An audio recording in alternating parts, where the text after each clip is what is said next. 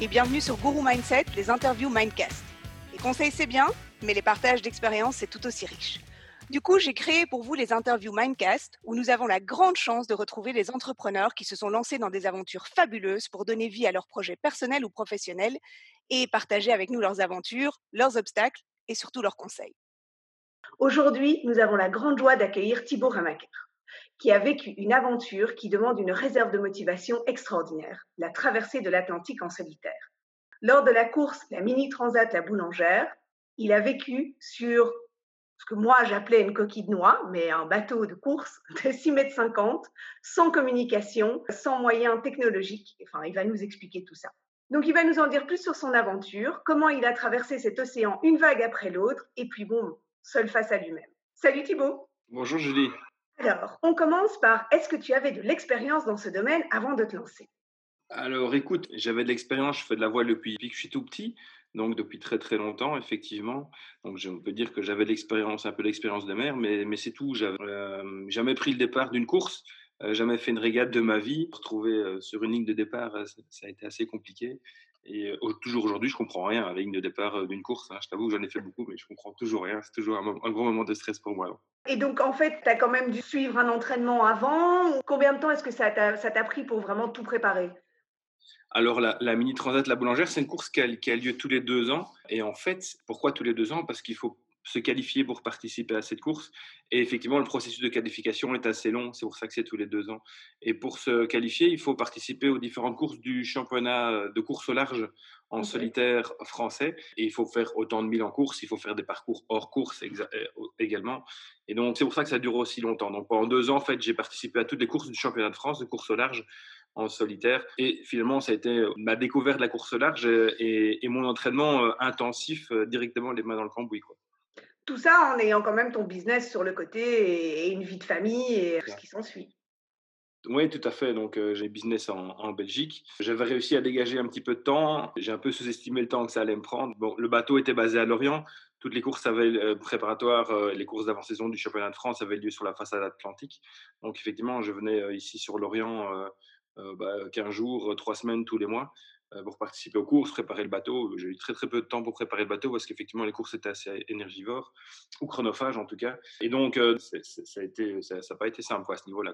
Et euh, c'était quoi ton vecteur de motivation? Qu'est-ce qui faisait que tu tenais bon malgré le fait de devoir tout caser en même temps En fait, ce qui est très facile avec un projet comme ça, c'est que je voulais participer à cette course. Et cette course, elle avait une date de départ. Donc deux ans, trois ans à l'avance, tu sais que la, le départ de la course va avoir lieu à cette date-là. Donc je ne peux pas remettre à demain. Pour y être au départ de cette course, qui était le 28 septembre, ben, je devais être prêt, je devais être qualifié. Donc, effectivement, pas le choix. Voilà, je devais y être. Donc, euh, c'est vrai que ça a été le moteur. Après, être en mer, euh, pour moi, c'est un énorme plaisir euh, d'être sur le bateau, d'être en mer, d'être au large au contact des éléments, de la puissance.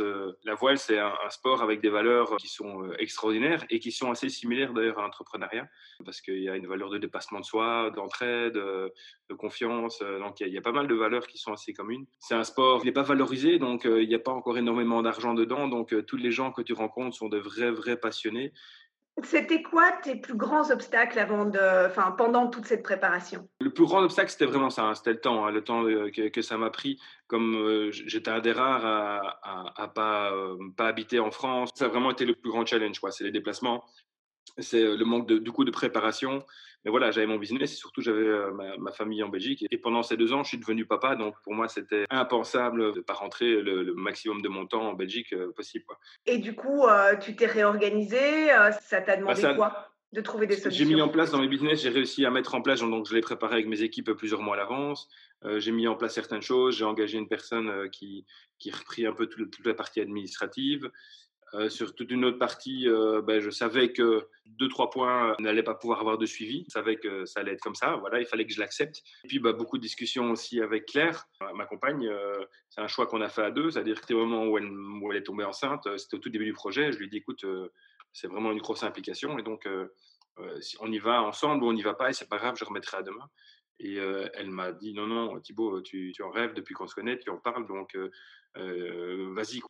Et puis ensuite est, arrivée la mer. Donc là, tu, m'expliquais, tu bois tes, aventures, enfin, sans faire de mauvais jeu de mots. Tu t'es quand même retrouvé sur les plus petits bateaux qui existent. seul face à toi-même, seul face aux éléments, sans aucun moyen de communication, de technologie, etc. Ça a quand même dû être quelque chose aussi, point de vue encaissement de la motivation.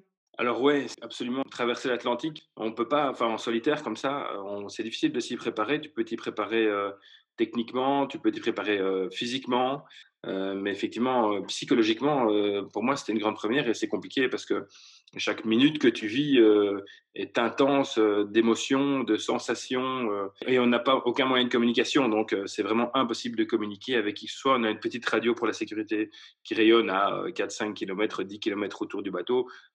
Voilà, c'est tout ce qu'on a. La plus grosse difficulté pour moi, effectivement, ça a été ça. Ça a été, j'ai pas, j'ai eu des gros, gros, gros moments psychologiques de de baisse de, de, morale. Ça, ça m'a vraiment, vraiment, vraiment fort impacté. Vraiment, la grosse difficulté, c'était psychologique, c'est de se retrouver euh, si loin de ma famille. Alors, en fait, un peu après la moitié, on a les prévisions météo de ce qu'on voyait de la météo nous annonçaient euh, euh, beaucoup que le vent allait tomber.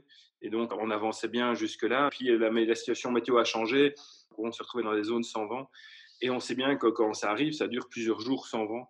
Et euh, le problème, c'est que quand tu passes la moitié de la course, que bah, finalement tu commences à décompter et plus à compter, euh, tu, sais que ta famille euh, potentiellement va arriver dans 3-4 jours là-bas et que toi tu dois arriver dans 7 jours et que le bateau s'arrête et que tu restes là planté au milieu de l'Atlantique sans vent pendant des heures et des heures et des heures et des heures et des heures et que tu t'es déjà mis en mode, c'est ça, ça le problème en fait, c'est que tu t'es remis en mode terrien, t'es dit tiens, maintenant je me fais une projection dans le temps parce que quand on part, on ne sait pas comment est-ce qu'on va arriver. Mais dès que tu te remets en mode terrien, dans une projection dans le temps, alors là, c'est devenu pour moi une énorme difficulté psychologique parce que je voulais absolument arriver. Quoi. Je savais que ma femme était de l'autre côté avec, avec ma fille et je voulais absolument arriver. Et ça, ça a été un moment qui a été pour moi euh, très, très, très, très compliqué, vraiment atroce. Certaines, certaines périodes, euh, j'ai assimilé ça à la torture en fait. On t'inflige une difficulté, tout le temps, chaque seconde qui passe, tu dans cette difficulté et tu sais pas quand ça va s'arrêter, tu n'es pas maître de ça en fait.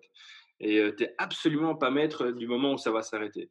Et c'était ça. C'est-à-dire que pour moi, une seconde, ça, pouvait, ça, paraissait un jour. Quoi. chaque seconde qui passait, ça paraissait un jour. Et je savais pas. Je me dis, mais je, une, on parle de 5-6 jours, pas plus. Hein. 5 jours, c'est impossible, c'est impossible, je vais jamais tenir, je vais jamais tenir. Et ça, c'est vrai que ça a été une énorme, une énorme difficulté. Quoi. Tu m'avais dit un truc que j'avais adoré, tu m'avais dit ces moments-là, en fait, c'est pas que tu, c'est pas que tu peux imaginer la prochaine semaine, c'est que tu peux même plus envisager la prochaine seconde. Ah oui, absolument, c'est vraiment ça. C'est euh, vraiment, moi j'ai assimilé ça à, ces moments-là à, de la torture. Mmh. C'est que du mind, hein, c'est que, que du mental, hein, c'est rien d'autre, hein, parce que, in fine, on parle de trois jours ou quatre jours ou cinq jours. C'est quoi trois jours ou quatre jours ou cinq jours dans la vie euh, Dans une vie, c'est rien du tout. Mais, euh, mais c'est vrai qu'à ce moment-là, dans... alors il y a la fatigue qui joue beaucoup. C'est vrai qu'on est très très fatigué. et, donc, donc c'est clair que, que, la fatigue démultiplie tous ces, tous ces aspects-là. Mais pour moi, c'est ma difficulté principal. Euh, et qu'est-ce qui a fait que, que, tu as tenu? Parce que bah, dans la vie, on a toujours le choix. Hein. Tu aurais pu aussi euh, tout arrêter, déclencher ta balise. Euh, et, donc, et donc voilà, qu'est-ce qu'est-ce qui a fait que tu as tenu le coup? La, première, c'est. je pensais à Claire qui m'avait dit N'oublie pas que tu as choisi d'être là, déjà. Aujourd'hui, il y a des gens qui traversent des océans ou des mers et qui ne sont pas là par choix, mais par survie, euh, dans des conditions qui sont euh, bien, bien, bien plus impactantes euh, que toi et qui sont en mauvaise santé et qui risquent juste de mourir. Toi, si tu es sur ton bateau, ben, à un moment donné, il faut relativiser, tu as choisi d'être là. Et donc, dans le bateau, j'avais écrit l'envie d'être ici, je me souviens, l'envie d'être ici. Et quand j'étais dans le bateau, au fin fond de mon trou en train de pleurer, ben, des fois mon regard se posait sur cette écriture. Et, puis après, ben, quand tu dis on a tous le choix, effectivement, on a tous le choix, mais quand tu es au pied du mur comme ça, tu te rends compte que c'est pas un choix en fait. Quand tu es au pied du mur comme ça, euh, tu découvres des ressources mentales et physiques et psychologiques qui sont euh, vraiment extraordinaires quoi. Voilà, tu, relativises beaucoup les choses. Euh, donc voilà, c'est un peu un mélange de ces deux pensées-là qui, m'ont fait tenir. Je te donnerai le lien pour aller voir le film parce qu'on a fait un film de ma transat où, ces moments-là font vraiment partie intégrante de la vidéo. Et souvent, je parle de ce bouton en fait, de bouton stop, d'un. Je voudrais bien appuyer sur un bouton stop, un bouton stop, un bouton stop. Je parle souvent de, ces moments-là. Pour nos auditeurs qui veulent effectivement euh, voir ce film qui est, euh, super intense, je mettrai de toute façon euh, le lien dans le descriptif du podcast.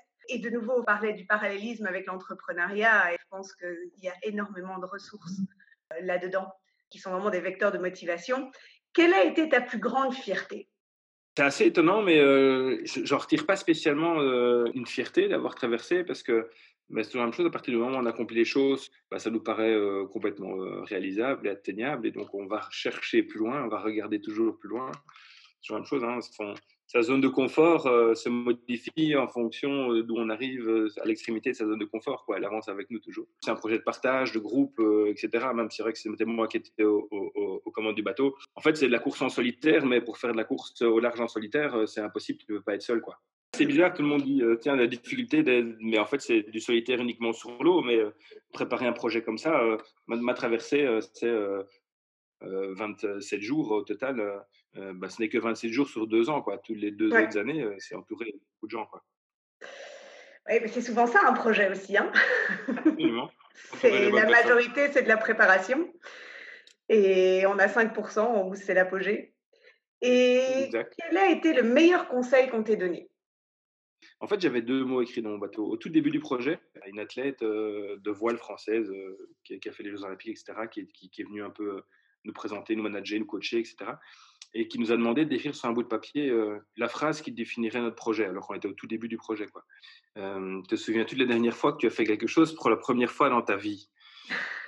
J'adore euh, découvrir, j'adore apprendre, j'adore vraiment apprendre à faire des choses une fois que je sais que je peux faire les choses, généralement, je, ne sais pas si c'est une bonne chose, mais du coup, je, passe à autre chose et je m'intéresse à quelque chose d'autre. Une fois que je suis en capacité de comprendre que je peux y arriver, euh, alors ça m'intéresse moins. Mais c'est vrai que tant que je ne, suis pas arrivé au bout de, ou de la compréhension, de la pratique de la chose, eh ben j'intensifie, j'intensifie, j'intensifie mes connaissances. Au début du projet, j'avais un pote qui m'avait dit euh, Thibaut, t'es sûr que t'es pas en train de faire une crise de la quarantaine là?